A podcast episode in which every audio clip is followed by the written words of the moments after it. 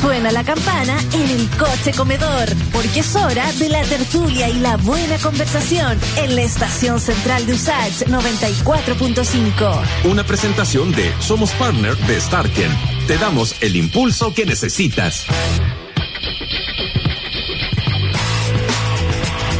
Y cuando son las 13.41 le damos eh, curso a nuestra sección o el segmento en el que revisamos el resumen de la semana de lo avanzado en la Convención Constitucional junto al Observatorio Nueva Constitución.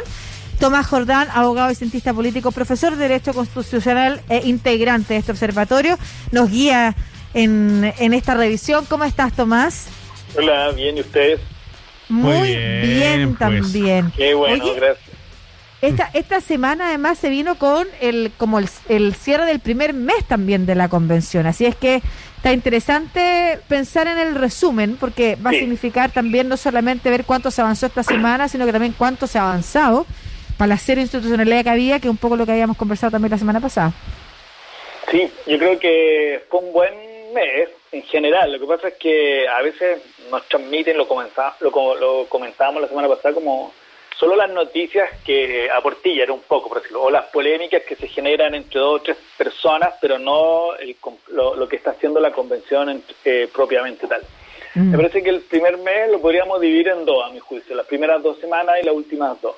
Las primeras dos semanas muy de instalación, la- los propios convencionales también no tan claros en lo que tenían que hacer, pero yo creo que hubo dos hechos que marcan el, el cambio del derrotero, por decirlo así. Uno, eh, la conformación de las comisiones, que llegaron Mm. hasta ocho, y dos, la ampliación de la mesa que llega hasta nueve. Y por lo tanto, a partir de ese momento, que, que es la semana antepasada, eh, empieza la convención a ordenar su trabajo y también una cuestión bien interesante, que es institucionalizar su labor. Porque antes de eso más bien eran, abordemos la primera semana, esta declaración por los presos de la revuelta, más bien eran cuestiones complementarias o anexas a la- al trabajo de la convención, más bien de conocerse ellos, de descomprimir conflictos internos o, o sensibilidades, y Mm. después a partir de las comisiones y la directiva ampliada ya podemos decir que la, la convención empieza su, su trabajo propiamente tal. Tomás, eh, a mí me llamó la atención y creo que se hizo bastante rápido y sobre todo em, que salió muy ágilmente fue esta comisión externa de presupuesto, en donde ha habido aportes importantes, me parece a mí, de la Cámara de Diputados y senadores con funcionarios de carrera, que son eh, funcionarios públicos, que fueron a apoyar a esta convención. También designación, por ejemplo, de Salvador Millaleo como el representante de los pueblos originarios en esta comisión externa de presupuesto. ¿Qué te parece a ti que ya se haya avanzado en eso y que van a poder entonces empezar ya a ver ellos, eh, la misma convención, su, su dinero? Eh, creo que hay dos, dos señales ahí. Una es que la convención en el fondo se ya, como tú dices, se, se apropia de su propia gestión, en este caso la financiera, pero dos que no es una cuestión menor, porque es cómo los poderes constituidos cooperan y por lo tanto contribuyen al proceso de cambio constitucional. Me parece que es muy notable ese, ese hecho también, porque una cosa es, eh, es el equilibrio entre la debida autonomía y un proceso que tiene ciertas reglas y que al mismo tiempo convive en un hábitat de instituciones que están funcionando. Entonces me parece que esa conciliación que se logró no es menor. ¿Por qué lo digo? Porque en las primeras, no sé, antes de que se instalara la convención, y yo creo que las dos primeras semanas, había una voluntad de- como de construir una especie de teoría de un poder constituyente sin, sin límites, Claro. sin bordes. Claro. Y me parece que el proceso de instalación lleva también ese proceso de institucionalización, no solo con ella misma, sino también con el resto de las instituciones del Estado que, eh, reconociendo su autonomía, cooperan con ellas. Notable tam- el caso paradigmático de las cámaras, sobre todo la Cámara de Diputados y el Senado. Acuérdense que la presidenta del Senado puso a disposición los primeros días todo el Senado, se fueron funcionarios para allá. ¿Y por qué es notable? Porque al mismo tiempo eh, se, eh, se puede distinguir esa, esa, esa especie como que no querían parecerse al Congreso, no se parecen, pero al mismo tiempo las instituciones cooperan con ellos para que esto funcione. Súper. Dentro del marco de las comisiones, ¿qué trabajo se ha hecho esta semana que te gustaría destacar? A ver, eh, la Comisión de Reglamentos, que, que lo decíamos la semana pasada, y a mi juicio es como la, la, la vertebral. Madre, como nuclear, sí, claro. Claro. eh, hay, hay varias cuestiones ahí. Me parece que ellos están esbozando cuáles son los temas principales que debería eh, tratar ese reglamento definitivo, que tiene que ver cuáles van a ser las comisiones que se van a construir para redactar la nueva constitución. Y en eso también aparecieron en las audiencias públicas varios temas interesantes. La participación pública es muy, muy significativa en el sentido de que muchas personas y instituciones que fueron a la audiencia hablaron de participación. Entonces, es una cuestión que el reglamento sí o sí se va a tener que hacer cargo. Y esto lleva a otra cosa, que tiene que ver con el plebiscito o plebiscitos intermedios, que se llama. Que si la convención va o no a convocar a ciertos plebiscitos cuando no tenga acuerdo en mm. ciertas materias, porque es una materia, es un asunto bien complejo de, abordar. Por, un, lado, renuncia a su mandato, entre comillas, por otro lado, ¿qué temas van a, a plebiscitarse y, cómo o sea, podría ser ilimitado. Lo que está, lo que no está de acuerdo podría ser ilimitadísimo, Claro, porque se, genera un incentivo eh, a la no negociación y más bien a plebiscitar. Por lo tanto, es una cuestión que ojalá se aborde con la máxima seriedad, por decirlo así.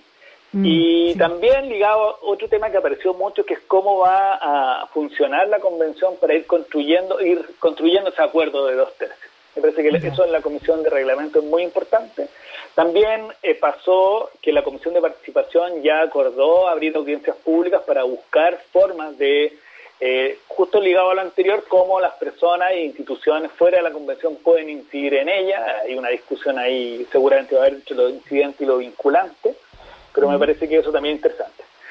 Otro, eh, la, perdón, si me parece, cierro ahora, si, si les parece. Eh, eh, la de ética que adoptó transitoriamente, eh, por eso decía esta, esta, esta lógica entre instituciones, el código de ética de la Cámara de Diputados. Lo ah, transitoriamente hasta que no se dicte el de ellos.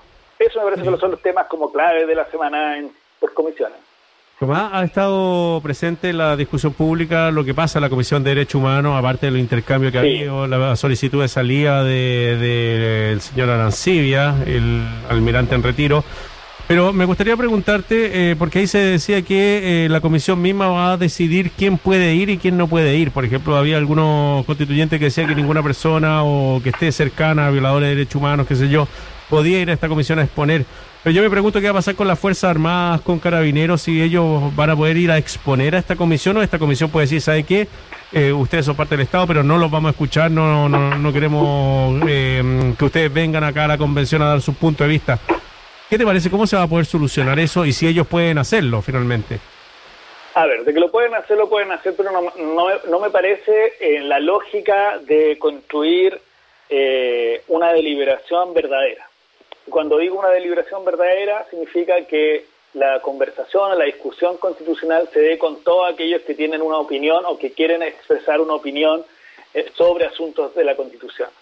Obviamente que no es menor que vaya un, personas vinculadas a violaciones de derechos humanos en todo evento, pero, pero me parece que eso es, es, la necesaria eh, reconciliación, el necesario encuentro eh, también dentro de la discusión de la Constitución. Eh, ojalá no, no, no, no, ojalá sí me iban a ir, pero pero lo digo respecto a personas muy directas y directamente vinculadas, no las instituciones, porque en el fondo las Fuerzas Armadas, tú decías Carabineros, instituciones que además son permanentes del Estado, independientes de aquellas coyunturas muy criticables, las cuales se han visto involucradas en violaciones de derechos humanos recientes y también en la historia reciente de nuestro país. Pero me parece mm. que el veto de entrada eh, es todo lo contrario. E-, ellos deberían tener la apertura a abordar ese problema porque es parte de problemas que también son, son, son de nuestro Estado, por decirlo de alguna manera. Sí, claro, y, estaba pensando en, lo mismo que hablábamos como de todo lo que a lo que no se llega a acuerdo entonces se plebiscita, que puede ser un pésimo incentivo para precisamente generar propuestas que tú sabes que no tienen el acuerdo de la mayoría de la convención, porque básicamente es un montón de... O sea, incluso podría ser a favor de la gente que no quería cambiar la constitución o del 20% que está completamente en contra de lo que piensa el país mayoritariamente hacia dónde avanzar. Evidentemente, mientras menos mayoría tenga, menos posibilidad de llegar a acuerdo y entonces es muy fácil eh, pretender que aquellas cosas se, que se plebisciten con unos resultados eh, que, que, son bastante inciertos y que, insisto, pueden ir en contra de lo que el mandato popular a través de quienes eligen eh, probablemente intenciona o quiere conducir hacia dónde quiere conducir el país. Y lo mismo es todo lo que tú hablabas de lo del veto, eh, puede ser una puerta que no se cierre nunca, de un veto tras otro. Eh, Claro, o sea, Porque- uno puede y tiene siempre- todo el derecho a interpelar moralmente la decisión Sí. de que Arancibia esté en la Comisión de Derechos Humanos.